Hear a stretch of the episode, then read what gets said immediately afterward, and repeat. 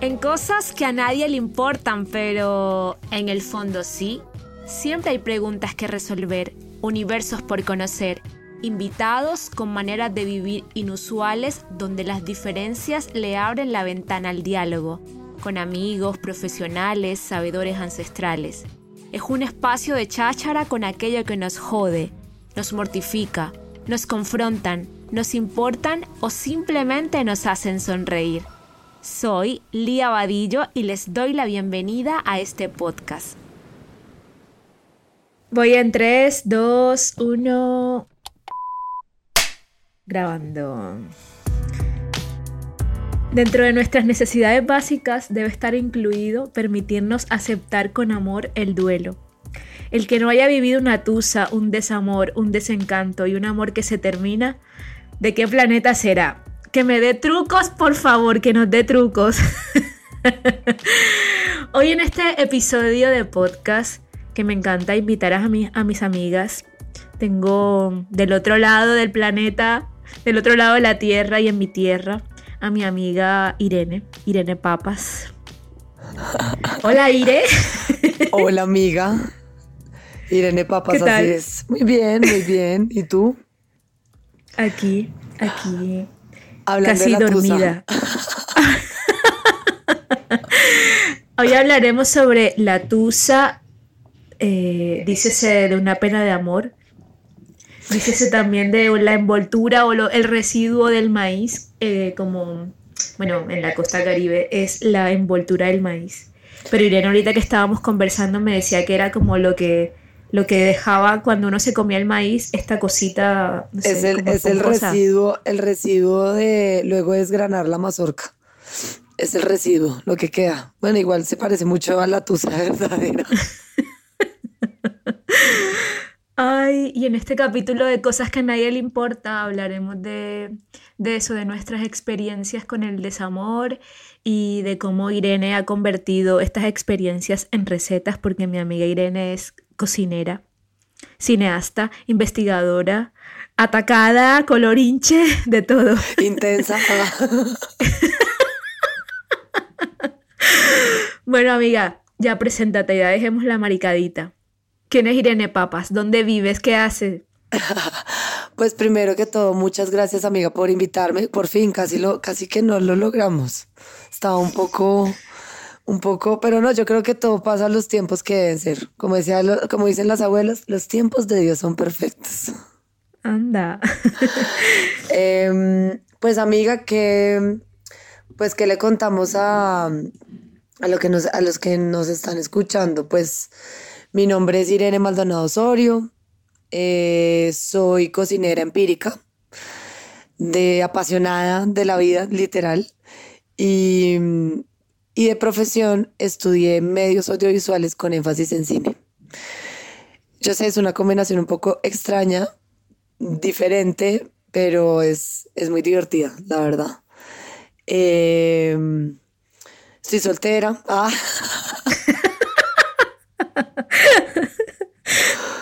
Em, sí, pues eso es un poco lo que hago. Vivo, vivo en la ciudad de Bogotá. Eh, y pues creé 33 recetas. Ya este año cumplo 8 años de 33 recetas.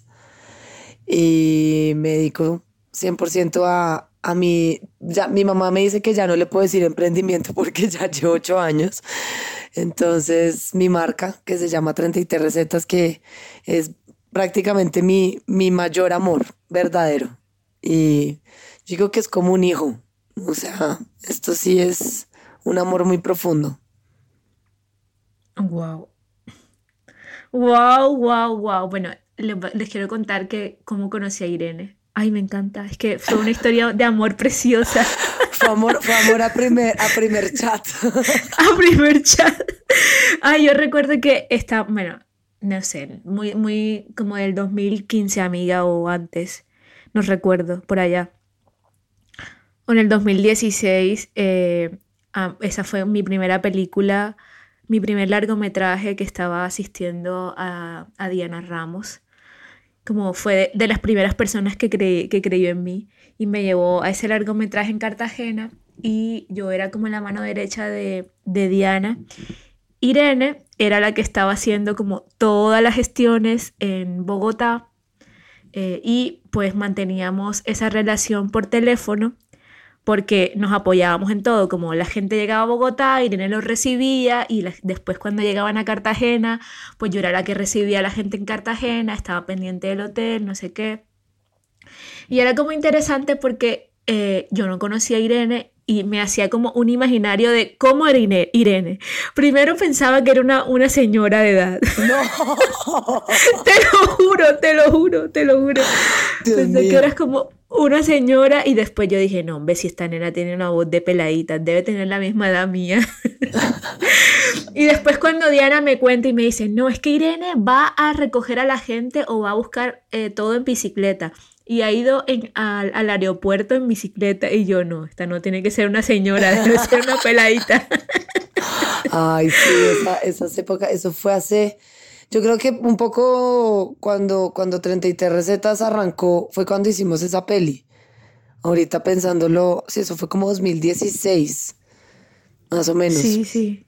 2015, 2016, sí, yo acababa de, de, de estrenarme como 33 recetas.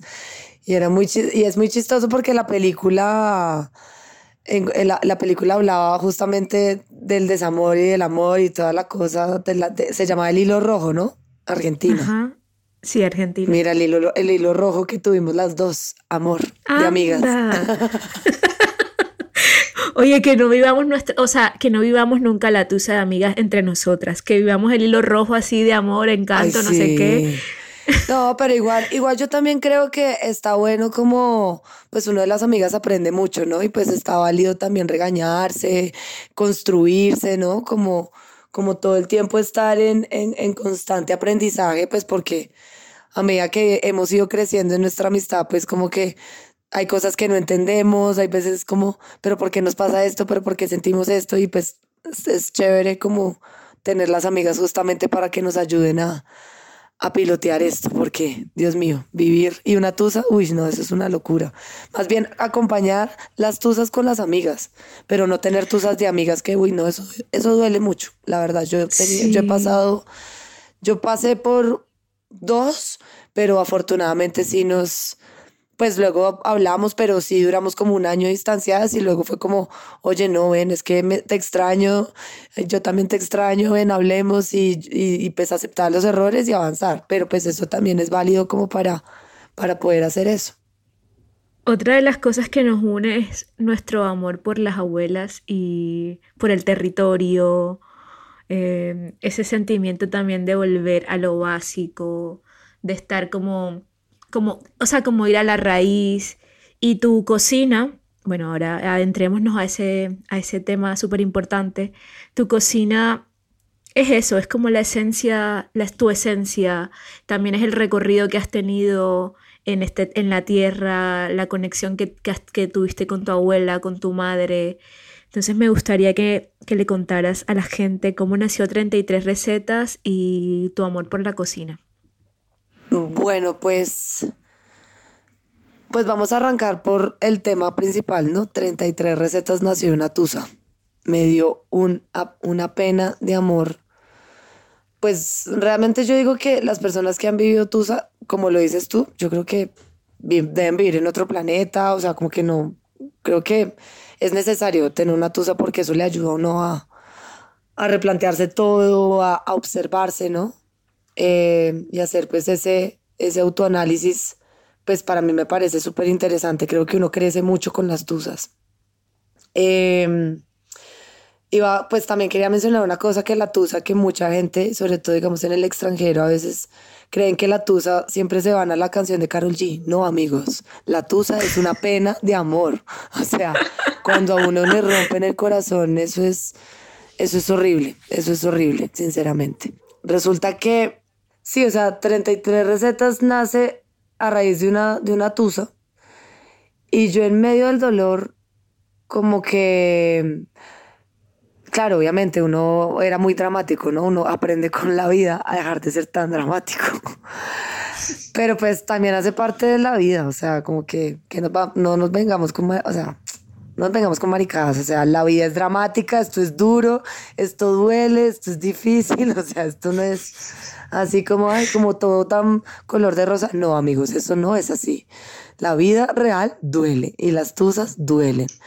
Entonces resulta que cuando yo termino, claro, estaba esto, esto, pues yo era más joven, ¿no?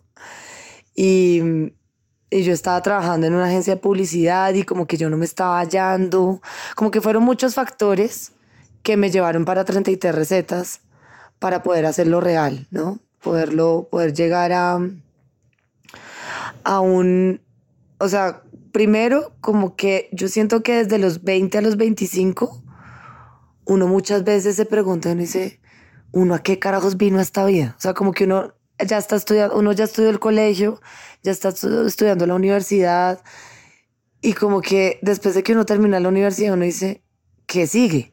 Y ahí es cuando yo, yo entré como en un pánico donde dije, mierda, bienvenida al mundo real, Irene, ¿no? Como que uno dice, ok, esto cómo funciona, esto cómo se hace. Y pues yo como que trabajaba en productoras, en agencias, como que siempre, o sea, desde la universidad y pues yo estuve becada 100% toda la carrera. Entonces me tocaba trabajar, estudiar en la universidad.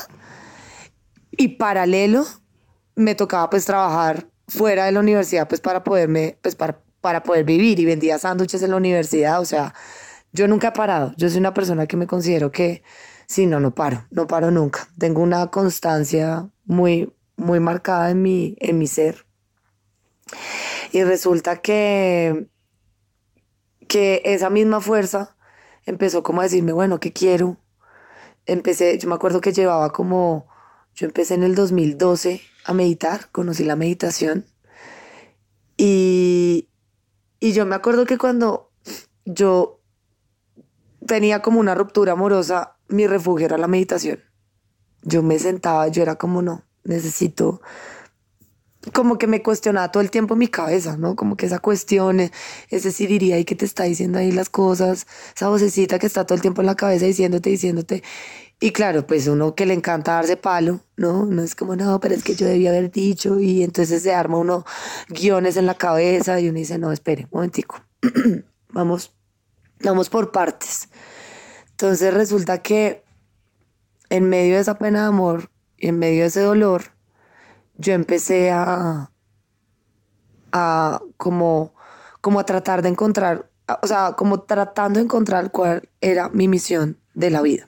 ¿sí? Un poco como, ese era como el sentir, que yo todo el tiempo estaba ahí como, bueno, y uno como que, ¿a qué vino? ¿Qué? O sea, sí, o sea, como que, ¿cuál es, cuál es mi misión? Y yo siempre pues creo que todos los seres humanos tenemos, pues venimos a la vida precisamente a una misión. Hola, Mati.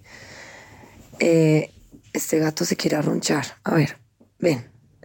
Entonces, resulta que mm, que en ese, pues como que en ese proceso yo empecé a recordar y por esa época yo me acuerdo que trabajaba en el restaurante de mi mamá y llegó una chica que ella se llama Sandra.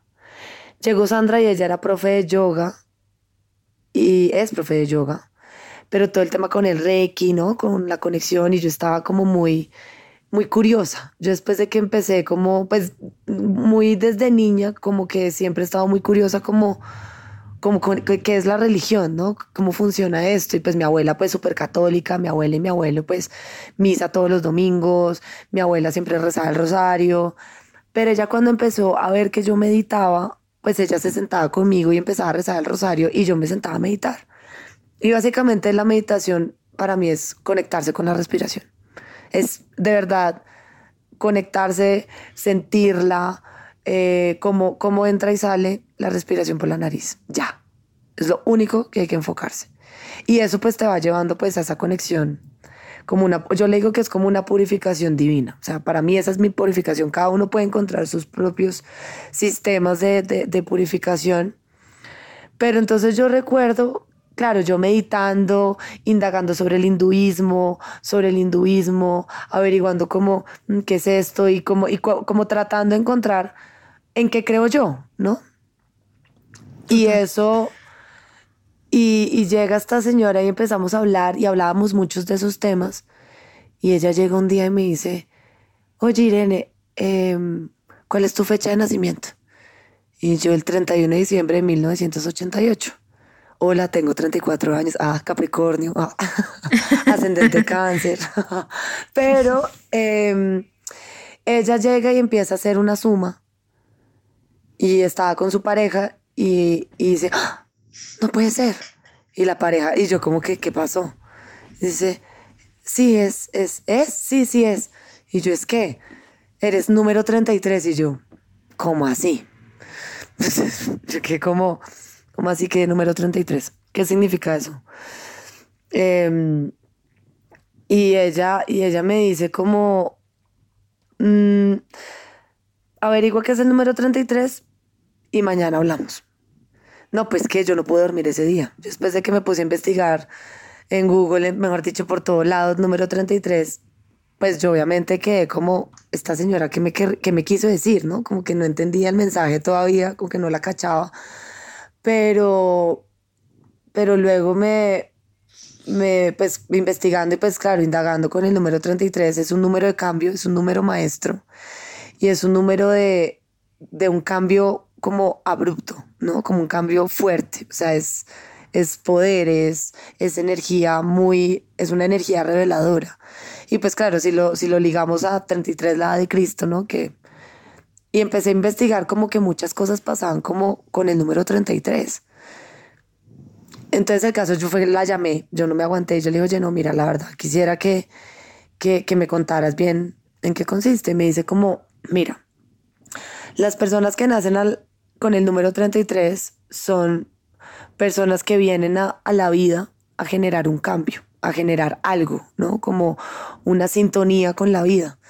Eh, y pues a partir de ahora vas a empezar a ver el número 33 por todo lado. Y yo decía, no, pues esta señora hippie, o sea, como, ah, mentira, mentira. No, pues obviamente ese número empezó a aparecer por todo lado pero mejor dicho, hasta en la sopa aparecía ese número. O sea, era una cosa impresionante, amiga. Eso era una dirección, un, alguien lo decía, una factura, un recibo, tenía que pagar 33, sí, o sea, era como el 33 en todo lado. Y yo estaba pues con todo este proceso, eh, luego, o sea, como que yo seguí mucho con mi proceso de meditación y si te soy sincera, yo me demoré más o menos Claro, yo esto fue 2012 y 33 recetas en el, nació en el 2015. Imagínate, tres años estuvo rondando mi cabeza el número, pero como que yo no entendía bien qué me quería decir ese número. Hasta que un día, en una de mis meditaciones, fue como, ¿y por qué no hago un experimento? Eh, invito a la gente a cocinar y hago 33 recetas, ¿no? Y como que yo digo que meditar es como la oportunidad de poder ver como la peli desde, o sea, desde otro foco, ¿no? Desde, desde otro plano. O sea, ya un poco un plano más panorámico, ¿no? Y eso me parece lindo. El hecho de haber estudiado cine, como que me ayudó a ver en perspectiva la vida desde otras cosas. Entonces, ahí el, el proyecto empieza, o sea, ahí nace el nombre. O sea, de ahí fue como que yo dije, listo, se va a llamar 33 recetas, eh, donde todo el mundo va a cocinar. Y va a ir cambiando el lugar. Y, o sea, lo, lo principal era que la receta siempre iba a ser sorpresa y que todo el mundo iba a cocinar. Esas eran como las dos cosas más importantes. Que el menú era sorpresa y que todo el mundo iba a cocinar. Y también como que cocinar pues es otro acto de meditación, ¿no? Yo siempre digo que meditar, la gente, la gente a veces no se da cuenta que medita. Hay gente que le gusta ir a caminar por horas, que se va a caminar, hay otros que les gusta ir a nadar, hay otros que, sí, o sea, hay muchas formas de meditar. Yo, yo digo que no hay que casarse, a mí no me gusta casarme como con los dogmas, ¿no? Como que es que tiene que ser así, no sé qué, no, claro, uno aprende la técnica, pero uno escoge la manera que más le funciona a uno y vaya acorde con, con tu personalidad. Es que tú no le puedes, o sea, sabes, como que yo, a mí me parece a veces muy ridículo como enseñarle a la, o sea, uno le puede enseñar a la gente a meditar, pero no tiene que ser así, porque mucha gente es como, no, yo tengo que escuchar un, un, un audio para que me ayude a meditar, ¿no? Pero pues todo es válido, todo es válido, no hay reglas, es como en la cocina, todo es válido. O sea, si a ti se te llega a quemar un arroz, pues listo, no importa, todo bien, se te quemó porque estabas distraída, eh, listo, vuelve y se hace el arroz, empieza el arroz, pero pues no te pueden berracar, claro, te emputas porque tienes hambre, pero pues, pana, puedes volver a empezar. Y eso es lo chévere de la cocina, ¿no? Como que te permite cagarla un poco y, pero volver a empezar. Como que es prueba error, prueba error, prueba error. La vida es así, es prueba error. Listo, ya probaste por aquí. Ok, voy a tener más precaución con este arroz para que no se me queme, pero pues siempre es aprender, ¿no? Aprender todo el tiempo. Entonces de ahí nace, de ahí nace el nombre. O sea, realmente creo que esta es la primera vez que cuento de verdad como a raíz de dónde es que empieza el proyecto, porque es que sí, es, fue, fue como, yo digo que fue como una epifanía, como un momento muy, muy íntimo mío y, dije, bueno, vamos a compartirlo. Y pues todo el tema como de, de, de estar como conectado con, la, con los sabores que me enseñó mi, mi familia, mi abuela, mi mamá, eh, nacer un 31 de diciembre, pues imagínate, es un, es un día donde a nivel mundial todo el mundo está celebrando que se acaba un año y está acabando alrededor de la mesa. Eso es lindo, eso es bonito. O sea, yo digo que 33 recetas es un poco lo que pasa en mi cumpleaños, donde todo el mundo participa. O sea, la abuela está haciendo el sancocho, el papá está sirviendo el aguardiente, la mamá está haciendo la ensalada, los primos están poniendo la mesa. Es todo un una orquesta para comer y para compartir la, la comida en, en compañía, ¿no?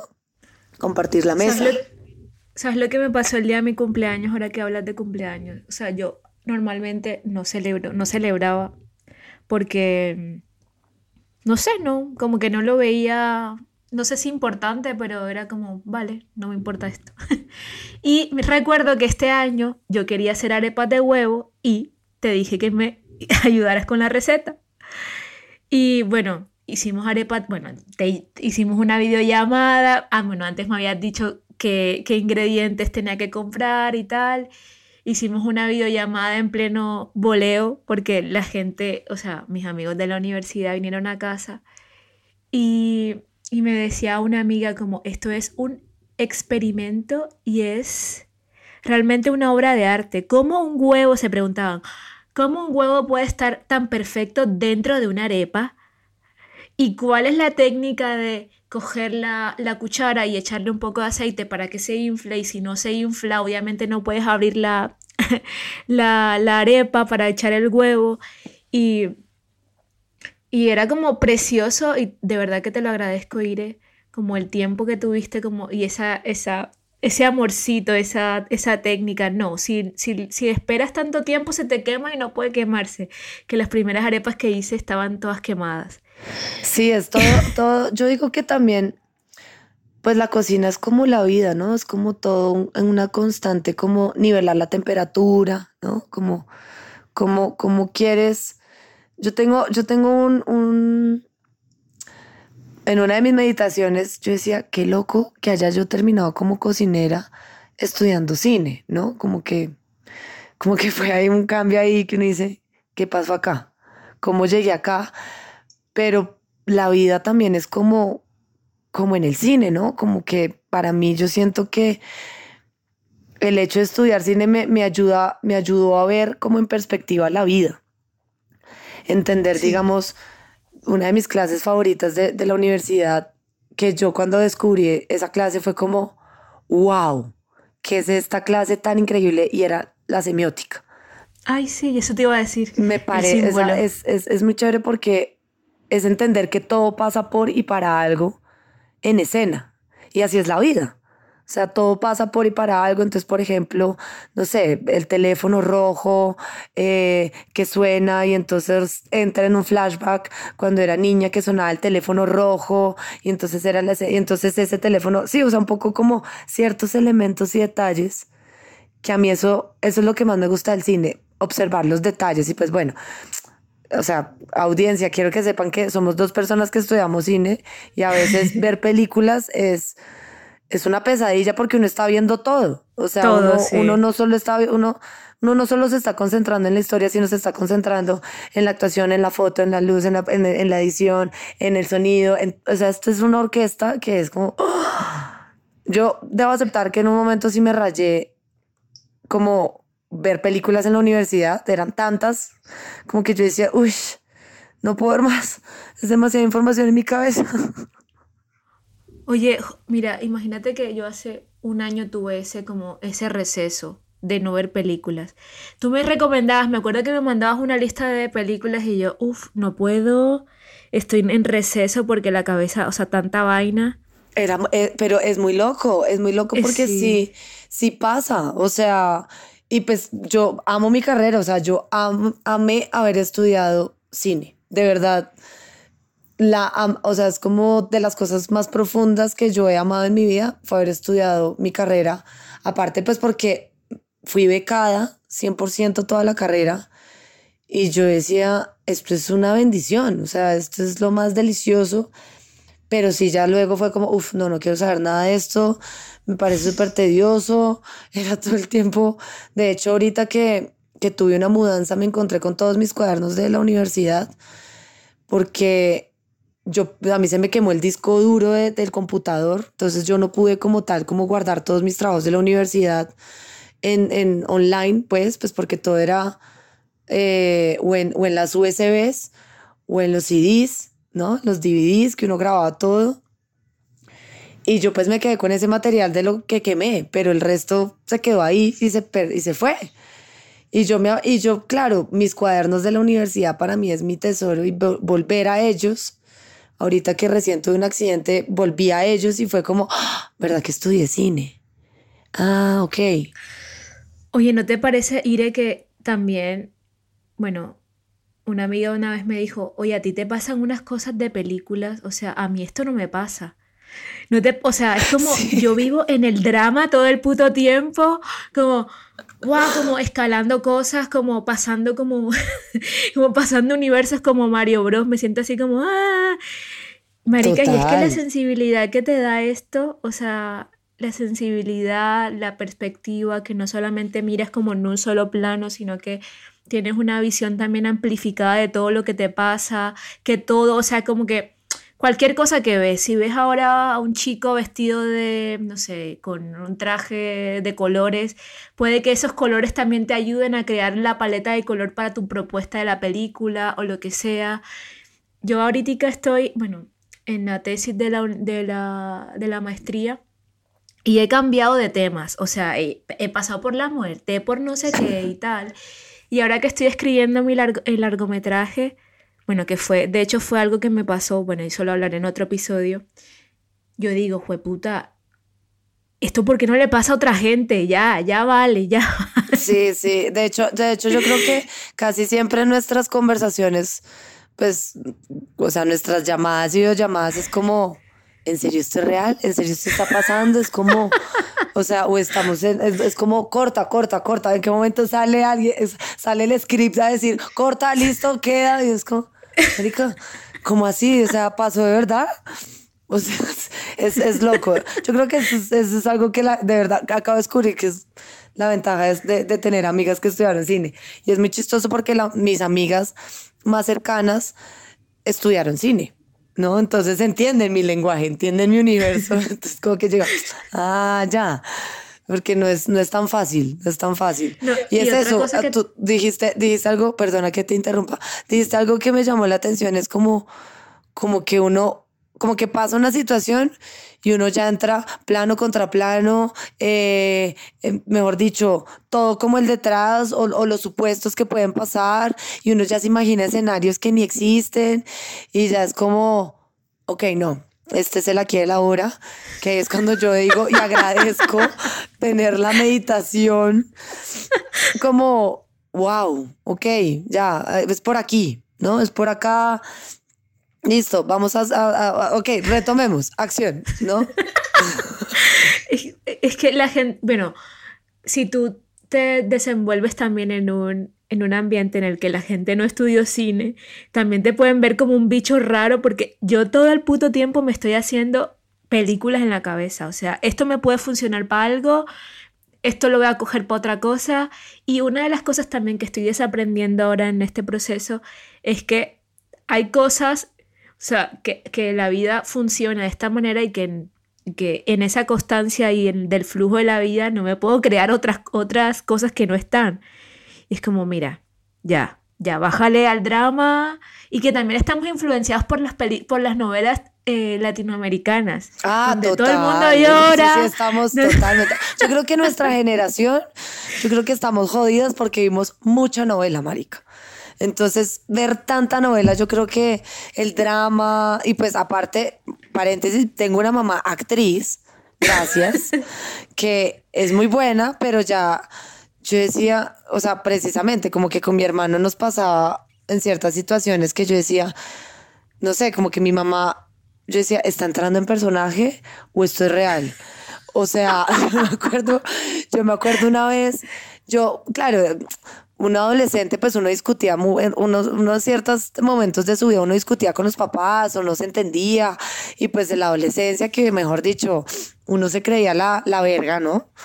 Y entonces la mamá me decía algo y, peleábamos y, y montón. Mi mamá y yo discutimos en una época, pero yo ya hay veces yo decía, pucha, ¿será que mi mamá está así histérica por el personaje que está haciendo o de verdad es mi mamá. Entonces yo le decía a mi hermano, hermano, pásame el guion de esta escena que no estoy entendiendo qué carajos está pasando, qué tengo que decir, qué, hago, qué, qué. O sea, yo entraba como, marica, no sé qué decir. Y pues aparte súmele que entonces la hija le dio por estudiar cine.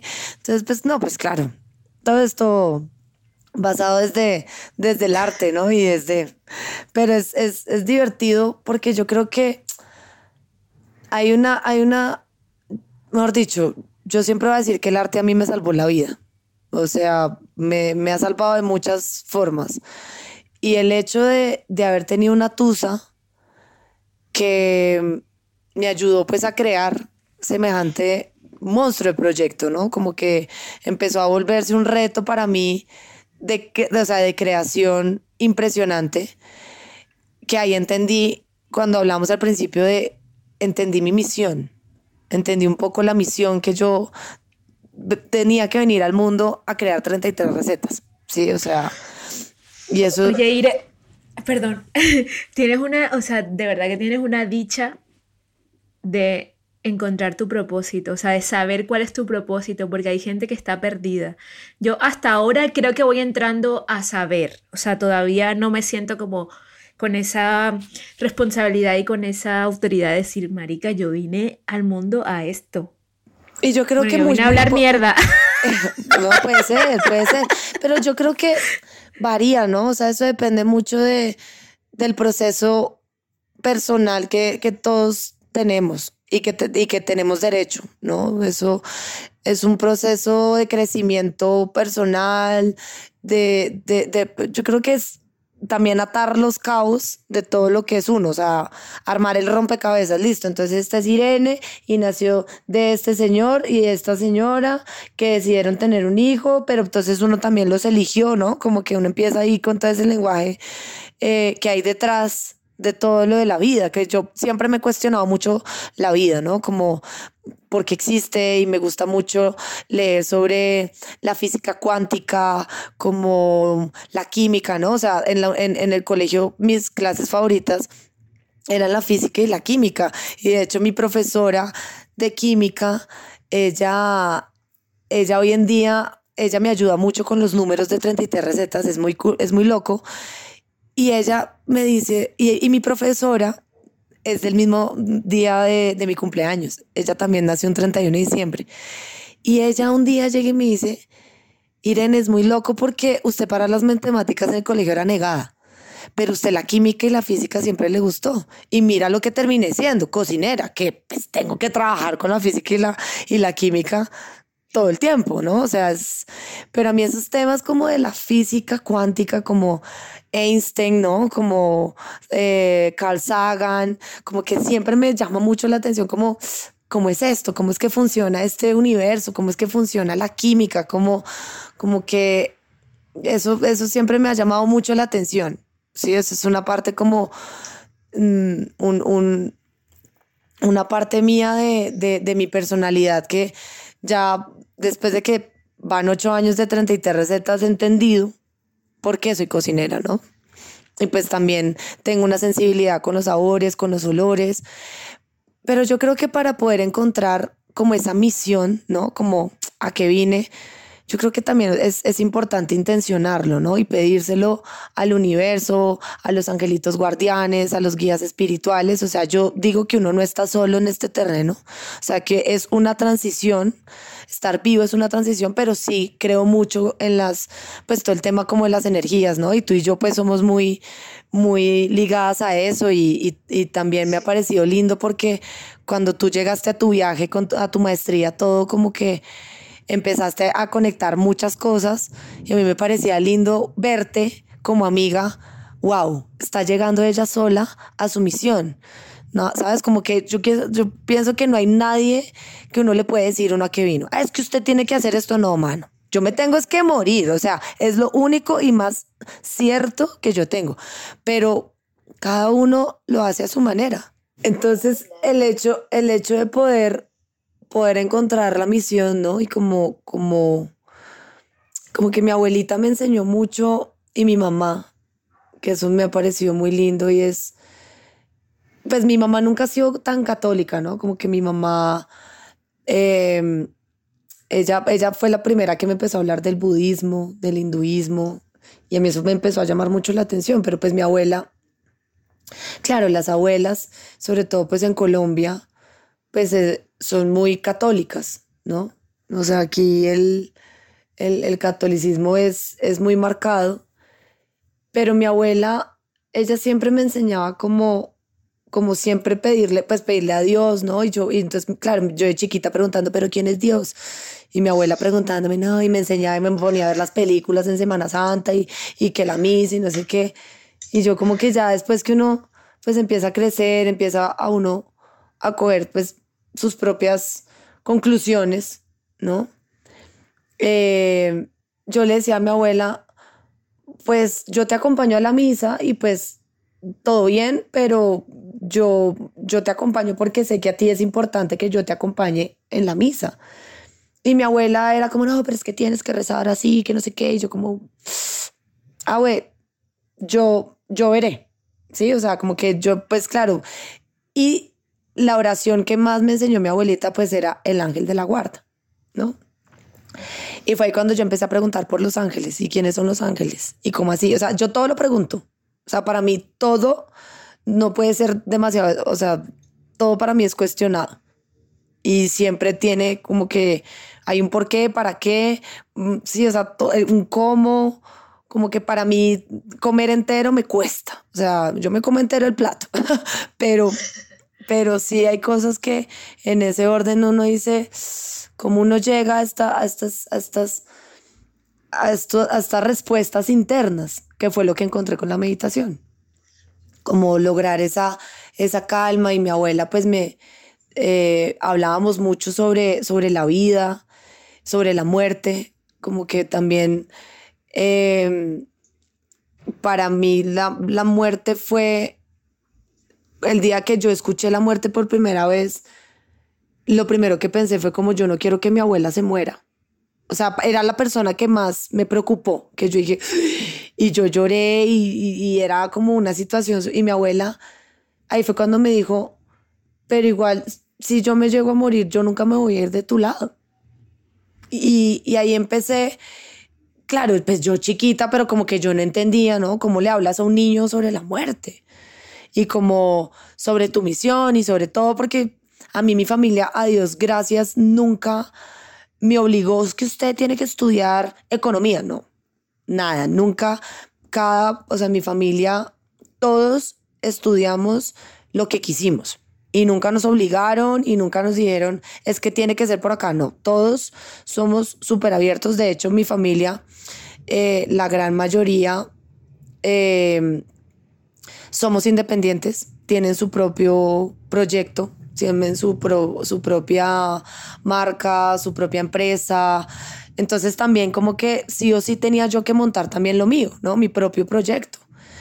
Entonces mi mamá tiene su restaurante, em, como que todos, todos, y, y, siempre hablaban, me acuerdo como de, me acuerdo que mis tíos sobre todo eran como hablando como de, eran muy apáticos con el tema como religioso. Entonces ahí empecé a escuchar de los ateos. Y yo, ah, entonces hay gente que no cree en nada. Y yo, tío, entonces yo me cuestionaba mucho porque, digamos, mi tío, mi tío economista, él, él hablaba mucho como de, de la vida, ¿no? Y, y, fue el que me empezó a hablar como de Einstein y como de un poco más el trasfondo de la física cuántica, de todo cómo, cómo se, se, se reduce a eso. Y cuando yo llego a la Tusa, uno siente un cambio en el cuerpo. O sea, tu cuerpo está en otro estado. Al igual que cuando estás enamorado, que estás hecho una hueva, ¿no? Entonces eso, eso es lindo porque yo misma pude experimentar esos cambios. Entonces el dolor, el llanto, porque me duele, duele, el corazón duele cuando uno tiene una tusa, duele y duele de verdad. Pero ¿qué es el dolor, no?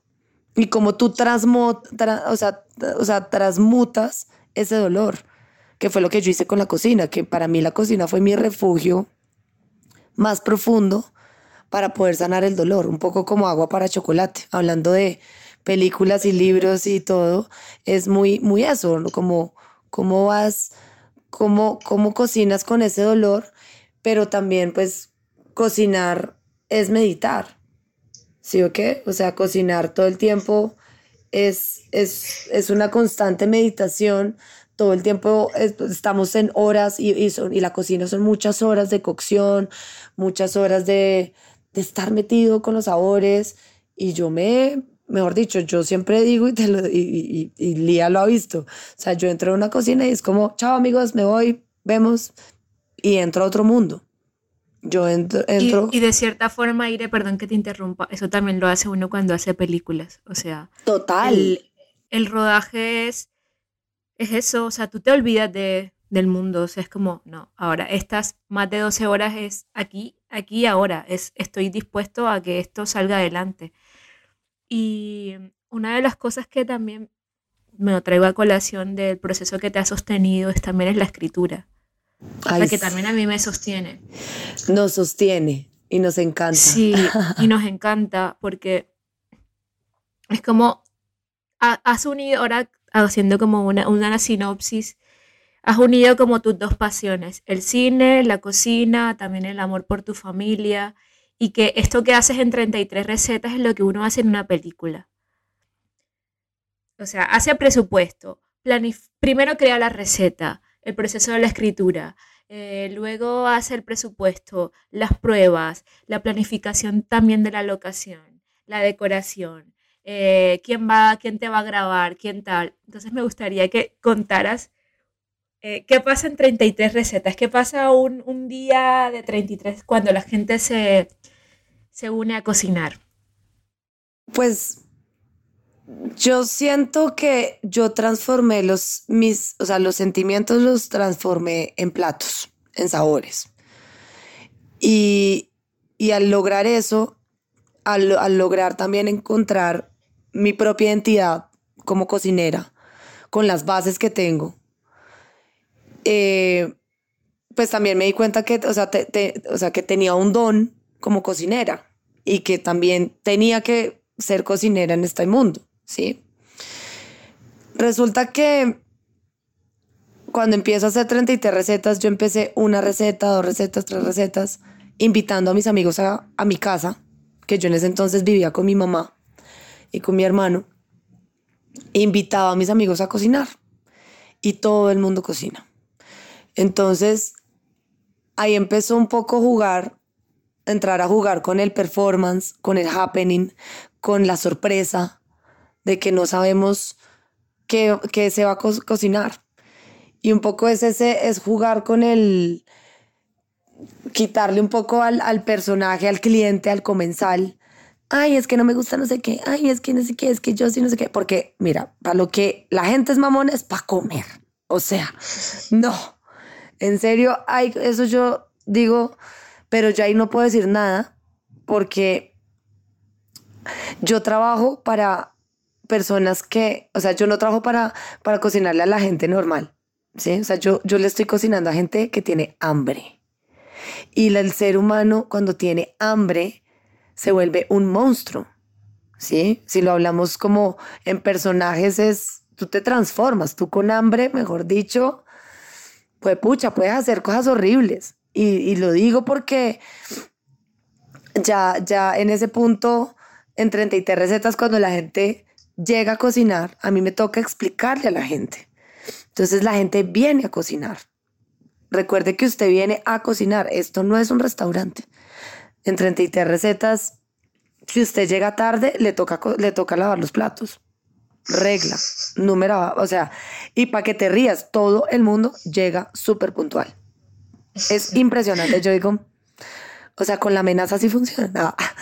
Ah, pero pero es, es, es muy chévere porque es jugar, es entrar como en un juego distinto, donde yo saco al ser humano de, de, los contextos que ya conocemos, de que se va a una fiesta o se va a un restaurante o se va a un concierto o se va a una exposición, que tú ya sabes a lo que vas, vas a ir a ver una exposición en 33 recetas, no tienes ni idea de lo que vaya a pasar. Aparte porque yo em, empiezo a invitar a la gente, claro, la gente paga su puesto, para 33 recetas, o sea, realmente nació así, o sea, cada receta, o sea, las 33 recetas, que en este momento ya quedan tres recetas, y en ocho años pues ha pasado de todo, hago catering para eventos, em, cocino, o sea, cocino para los artistas, para músicos, em, pero como tal las recetas es un evento que solo pasa una vez, como en el teatro. A mí me gusta un poco más el teatro que el cine, ya entrando como eh, eh, para trabajar, como que me parece más chévere porque pues el, el teatro es en tiempo real. En cambio en cine pues tú puedes repetir la película en cualquier momento, en el teatro no. Es como, es tal cual, o sea, tú no, tú no puedes volver a comer ese mismo plato que probaste, no, ya te lo comiste y ya, se quedó, se quedó en la mente y se quedó en el corazón y lo guardaste en un, lo atesoraste como un gran momento que eso es lo que a mí me parece chévere, que la gente atesore en su corazón un momento, un momento para ellos, un momento donde se van a conectar con los ingredientes, eh, se dividen los equipos, ¿no? Apenas va llegando la gente, se, se, dividen en, en equipos y empieza, yo empiezo con una meditación cuando hago una receta. Entonces la gente empieza a se sienta, se acomoda, yo pues acomodo todo el espacio, eh, ya hago como un food styling en la mesa, solo hay una mesa en 33 recetas, em, y pues si te pones como en, en, en contexto, o sea, en contextos semióticos, pues que es una mesa, ahí si lo ponemos es como la última cena, ¿no? Entonces ahí empieza, empieza un juego de de, mejor dicho, yo, yo digo que es un juego como jugar con la magia, ¿sí? Es, es poderla como listo, yo puedo jugar. A mí me dieron el, el, el don de poder jugar en tiempo real. Entonces, vamos a poder en una sola mesa poner todos los ingredientes, dividirlo por equipos, por zonas, entonces está la zona del jugo, la zona de las ensaladas, la zona de la vinagreta, la zona de los arroces, la zona de los guisos, la zona de la sopa, la zona de los postres y, y la zona donde la gente parcha y se conecta con la cocina. Entonces cuando empiezo con una meditación, yo a la gente le empiezo a contar que va a ser el menú y la gente meditando empieza como, como a mover los labios y yo digo, mm, están saboreando. Qué bueno. Es muy chévere porque yo pienso, o sea, todo es un juego. empiezo, empiezo a jugar con los sentidos, que eso es lo chévere, porque no solo te estoy, no solo estoy jugando con los, con el sentido del gusto, sino con el sentido de, de la imaginación. O sea, la gente se está imaginando los sabores. Y a mí me pasa eso cuando, digamos, yo voy a un restaurante y leo un menú, yo puedo saborizar todo lo que en el menú hay. Y empiezo, mm, esto puede saber rico, y si esto lo mezclo con esto, mm, puede saber también tal. Y pues ahí ya mi cerebro de cocinera, que a veces no la entiendo, eh, empiezo a, jugar. Y empieza un, un baile. Yo, yo digo que esto es como un, una danza en la cocina. Y entonces se empiezan a armar los equipos y todo el mundo empieza a cocinar. Y la receta empieza desde cero. Entonces los tiempos de cocción, ¿no? Como tener la paciencia, que hay platos que requieren puntualmente una preparación única, ¿me entiendes? Que no se puede preparar de otra manera y hay que tener paciencia. Sí, yo, yo digo que el amor es como en la cocina. Si se cocina a fuego bajo, vas a ver más rico. Vas a ver más rico. Y de verdad, si tú te pones a ver... Y la tusa es lo que se quema. Y la tusa es lo que se quema, sí, total. Sí, es, es, pero, pero uno ya con los años, uno empieza a entender que, que ya como esa ansiedad y, esa, y ese acelere joven que uno dice, no, pero es que lo quiero ya y es que todo ya y todo ya. Y pues yo soy capricorniana, que soy bien eh, constante, como que me gusta mucho, pues soy muy mamona como con la perfección, ¿no? Como trabajar ese tema de la perfección y que tiene que ser así. No, pues hay veces hay que tener un poco de paciencia para que sepa diferente que eso iba, digamos, yo lo vine a entender en mi siguiente relación que tuve de la Tusa que nació de 33 recetas. Que ahorita pues todavía sigue esa Tusa, gracias, ahí andando. pero pero es, es chévere porque yo me di cuenta que, mi, que la Tusa se volvió mi musa, ¿no? Se volvió parte como de mi, mi, proceso creativo. Y es, y es fuerte porque a mí me, yo soy muy romántica soy recursi, me encanta como el pechiche, el amor, el consentir al amorcito, ¿no? Y con mis parejas, sobre todo con la última, pues, pucha, ese mantiene severo menú. O sea, hice muchos platos cuando estábamos en la... que obviamente él luego me, él, luego me peleaba, me decía como, es que yo me engordé gracias a ti. Yo, ah, no, mijo, a mí no me eche la culpa. Yo lo alimenté. yo, yo, yo ahí sí, no, no. Pero pues em, e, es, es muy bonito porque, pues a mí me gusta mucho cocinarle al amorcito, ¿no? Y soy muy romántica, o sea, o sea, despertarme temprano, sorprenderlo, hacerle, hacerle el desayuno. Creo que eso se ha perdido un poco con los años y a veces la gente como que le da pena abrir su corazón y abrir sus sentimientos y es como, como que le da oso. Es como, no, hombre, es chévere, es lindo, es... Yo, yo sí le digo a todas mis amigas, si usted siente algo, pues conózcalo, sea detallista, sea linda y, y yo soy así, o sea, y eso es algo que no puedo cambiar. O sea, yo eso sí baila, yo ya no puedo cambiar eso, eso de mí. Y, y cómo, cómo llevas claro, cuando yo terminaba, eh, pues cuando terminé mi última relación, pues esa tusa fue muy duro porque ya eran, pues fue una relación de seis años donde pues no era, no era solo la relación, sino que es que tenía todo un glosario de recetas que había hecho con el man. Entonces cada vez que yo cocinaba cierto plato, no, pues me pegaba mera llorada cocinando y, y, y, y, las chicas que trabajan conmigo, como, ¿qué te pasa? Y yo, no, no, nada, ahí limpiándome. La cebolla. Sí, no, sí, la cebolla, la cebolla, pero, pero pues ese, es ese dolor como agua para chocolate que duele, duele el corazón, duele, te está doliendo. Y cómo, y cómo vuelves tú a recogerte, a volver a la raíz, a, a, a ese amor propio, ¿no? Que, que sonará muy cliché, pero pues es la única manera que, mejor dicho, es la única manera que te ayuda a, a salir de ahí, ¿no? El amor propio. y, las amigas, o sea. Ay, sí. es la que salvan. Las amigas son, las que salvan. El de las amigas. Bueno, la amistad con Irene, aunque yo no vivo en Bogotá, yo, bueno, ahora estoy lejos, no ha sido, no ha sido una amistad como presencial, pero ha sido una amistad que en la distancia y en la lejanía nos sostenemos. Tampoco hablamos todos los días, ni, ni cada una sabe cada movimiento de, de la otra, pero creo que con ese, con, con, ese amor que nos tenemos, porque yo o sea, le tengo una, un cariño y un amor a Irene impresionante y también una admiración. O sea, ahora estoy embobada escuchándola. estoy como embobadísima escuchándola. Y una cosa de la que admiro es como esa, esa transmutación y esa evolución que va teniendo en cada, en cada paso que da. Y nada, amiga, ir cerrando, me encantaría que esto, o sea, que fueran como nuestras conversaciones de cuando nos llamamos, que son eternas. Pero ajá, hay un tiempo, un tiempo por aquí. Y bueno, yo solo les pido que ojalá y tengan amigas como Irene.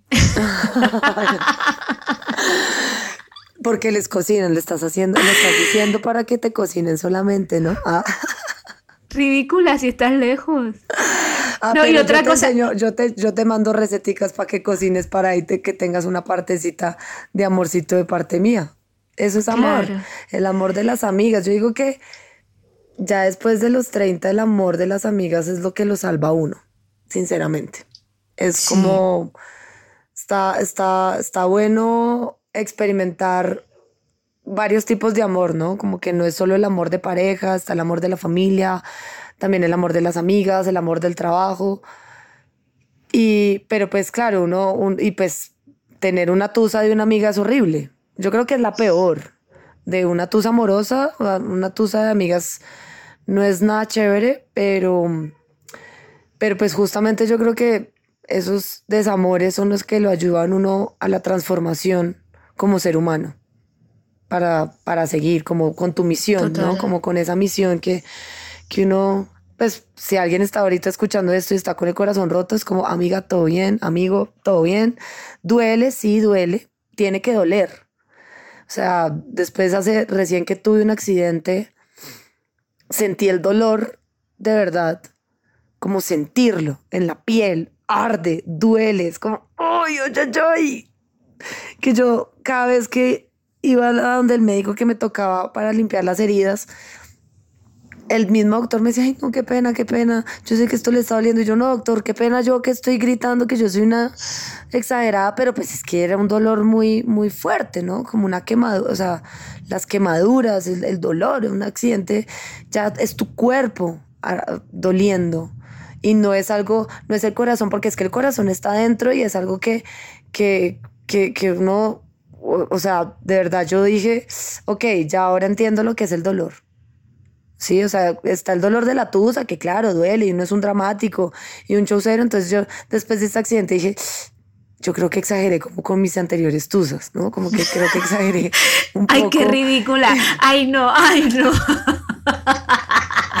Pero es que, es que debe. Y aparte, aparte era muy loco porque ya cuando me hacían las limpias de la piel, ¿no? De, la herida. Yo decía, todo el dolor que había sentido de esta, de, de, esta tusa, porque pues mi última relación fue bastante caótica en muchas cosas, de las cuales pues sanar esa herida no ha sido fácil, porque quedan traumas, quedan rayes, las relaciones tóxicas que uno termina a veces en unos círculos que uno no tiene ni idea cómo uno termina ahí. Pero como que tratar de cortar eso no es tan fácil, no es nada fácil. Pero ese accidente fue como, ah, no, como que yo siento que la vida me dijo, ah, eh, como que usted no quiere cerrar esto todavía, ¿no? Pues vamos ahora sí a que cierre de verdad para que sienta el dolor. Y uno dice, ah, ya, ok, ya entendí. Ya estoy preparada para otra cosa, ya, ya no más. ya no, más. Ya, Déjame estoy, en paz. Ya estoy lista para, para ahora sí recibir el, el, el amor verdadero, ¿no? Como que. Y eso es lo lindo de. Esa es mi enseñanza más grande de, de, de después del accidente. El amor el amor de la familia, el amor de los amigos, saber uno con quién cuenta, ¿no? Quién está ahí, quién de verdad son las personas que están contigo y, y aferrarse a ese amor, porque realmente el amor es, o sea, mi mamá, mi mamá me decía cuidándome cuando me estaba, cuando me estaba cuidando con, con después del accidente, me decía es que tú siempre has sido muy amorosa. Y yo siempre he sido muy amorosa, yo quiero mucho, o sea, yo no puedo querer como medio, o sea, ni mucho ni, ni poquito, no, yo amo y amo de verdad, o sea, no me vengan con maricadas, es como en la cocina, o sea, o cocinas con fuego alto o cocinas con fuego bajo, pero a fuego medio, pues como que, pues sí, todo bien, pero tienes que estar pendiente todo el tiempo del fuego y jugar con el fuego, y es igual que en la vida, tienes que estar pendiente de cómo tú vas a cómo, cómo te vas a maniobrar en, en, en, tu entorno. Entonces, el amor, el amor salva, el amor salva todo. Y cocinar también. Para mí la cocina fue mi salvación. Me salvó, me salvó totalmente. Buah, qué bonito, amiga, para finalizar este episodio. Te agradezco muchísimo Ojalá y me vengas a visitar pronto y me cocine. Ay, sí, Dios mío, ya pronto, pronto, muy pronto estaremos juntas en la cocina nuevamente para darnos pechiche. El pechiche. Esta es otra religión que tenemos, la religión del pechiche. Dícese de consentirnos, apapacharnos, amarnos. Ay, no, qué rico, qué rico estar pechichado. Ay, sí, dar pechiche, dar amorcito. Y aparte, sí, es, es muy lindo. Por ejemplo, ahorita que ya para cerrar, como que una de las, de las situaciones que más me marcó el accidente fue que la gente me cocinara. Pues porque no me podía parar, tenía que estar en total quietud en la cama. No me podía parar a nada. No, y, y las arepas que hiciste ahí en la cama. amasando la arepa en la Ay, sí, eso fue muy chistoso. Tenía un antojo de arepas y una amiga y una amiga se quedó y pues mi amiga no cocina y me decía, dime qué hago, dame instrucciones. Entonces yo, bueno, mira, prende el sartén, luego no sé qué. Y entonces yo tenía una masa de arepas en, en, en mi nevera y tenía un montón de quesos que me habían traído y yo quiero echar todos esos quesos en una arepa. O sea, quiero rayar todo. Esa era mi, única, mi único y más puro pensamiento. Yo decía, y, yo le decía a mi amiga, ay, pasa muy loco, ¿me puede traer por favor todo? Y yo amaso desde acá de la cama. Y era como, ¿es en serio, Irene? Y yo, sí, no, qué rico, qué rico una arepita, así. Pero, pero eso me pareció lindo, como, como no poder, o sea, como que cocinar, pero no estar dentro de la cocina fue algo muy nuevo. Y, y fue muy lindo eso, como recibir el pechiche, el amor de la gente a mi alrededor, que me cocinaran, que me, que me sorprendieran con sabores. Y, y yo un poco ahí entendí, y no, pues ahí entendí 100%, fue como, esto es lo que la gente siente cuando come un plato mío. Sí, o sea, es lo que es ese mismo amor, o sea, lo entendí, porque para mí cocinar es dar amor, es entregar el amor. Y, no, no hay otra manera para mí de, expresar mi amor. Es, es, la más pura, diría yo. Pero eso sí es el amorcito. Te amo, amiga. Ay, yo también, amiga, te, te amo. Te adoro. soy muy. Qué pechiches. Soy muy orgullosa de, de nuestra amistad, de cómo se ha construido nuestra amistad desde la genuinidad, ¿no? Que eso es, lindo, es poderoso, es muy Ay, te mando un abrazo, realmente espero que reciban este amor que nos estamos dando aquí ustedes. Ay, y si están pasando por un momento de tusa y de dolor, va a pasar, no es eterno, nadie se ha muerto por una tusa. Y si tienen herramientas, transfórmenla y hagan de su vida pues otra cosa, no se queden ahí estancadas.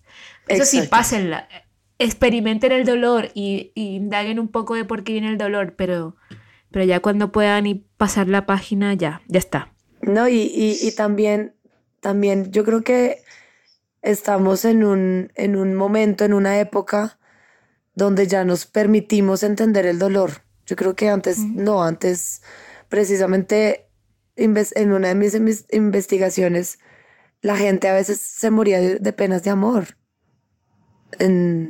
o sea, de hecho tengo una historia en mi familia muy, muy, muy profunda de, mis, de uno de mis bisabuelos que se murió de una pena de amor y, y, y es y es como, pero ¿cómo van a morir de una pena de amor?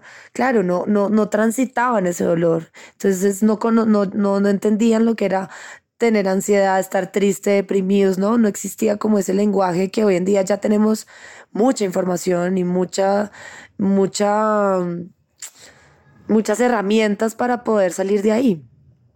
Pero pues está bueno experimentarlo y va a pasar, va a pasar, todo pasa. Sí, va a pasar. Todo pasa. Lo importante y se transforma. yo digo que si en esto, porque claro, uno entusado no le da hambre, uno no quiere hacer nada. Yo como a veces le digo a Lía cuando tenemos, que entramos en nuestras crisis, es coge un vasito de agua, pídele al agua que te calme, que el agua purifica, o sea, el agua es lo, nuestro cuerpo tiene mucha agua y necesita agua constantemente, el agua ayuda. Sí, y listo, no te da hambre, listo, tómate un vaso de agua, te mantente hidratado, porque pues en cualquier momento la panza te va a pedir comida y, y, te va a dar hambre y vas a querer comer con gusto. Pero pues eh, en ese momento que no, que seguramente muchas personas pueden estar pasando en estos momentos por esas situaciones, va a pasar, va a pasar. Aférrate a tus amigos, aférrate a tu familia. Eh, si no quieres ver a nadie, entonces pues o sea, si te quieres quedar en la cama todo el día, está bien, es válido, ¿no? Como que, pero va a pasar y, y, darle todo una transformación también, aferrarse a sus guías espirituales, a sus angelitos guardianes, aferrarse a eso. Es lindo, es lindo sentir ese amorcito también que una veces uno lo ve todo oscuro y es como, no, hay, siempre hay una luz al fondo, diciéndote, oye, todo bien, aquí estamos, todo va a estar bien. Entonces, sí, pues también bien, invitar a, la gente a, que vengan a cocinar a 33 recetas. Está bueno, está bueno. aquí también, aquí también se resuelven dudas de, la tusa. Ay amigos, si les gustó este capítulo, por favor compártanlo, déjennos una reseña en los comentarios. Y amiga, gracias por estar aquí. Te mando un abrazo. Te amo mucho. Yo también te amo mucho. Cuídate mucho. Descansa. Come bien. Ve al mar. Mándale saludos una mamá, mírala. es una mamá, Dios mío. Sí, soy una mamá. Aparte porque, porque 33 Recetas nació el 25 de junio y es cáncer, que es la casa. imagínate. O sea, es que es todo muy loco. Y mi ascendente es cáncer, imagínese. Para esto tocaba ser así es que ricasco, chicos. Chao, amiga. Chao, amiga. Esto es un proyecto hecho con amigos.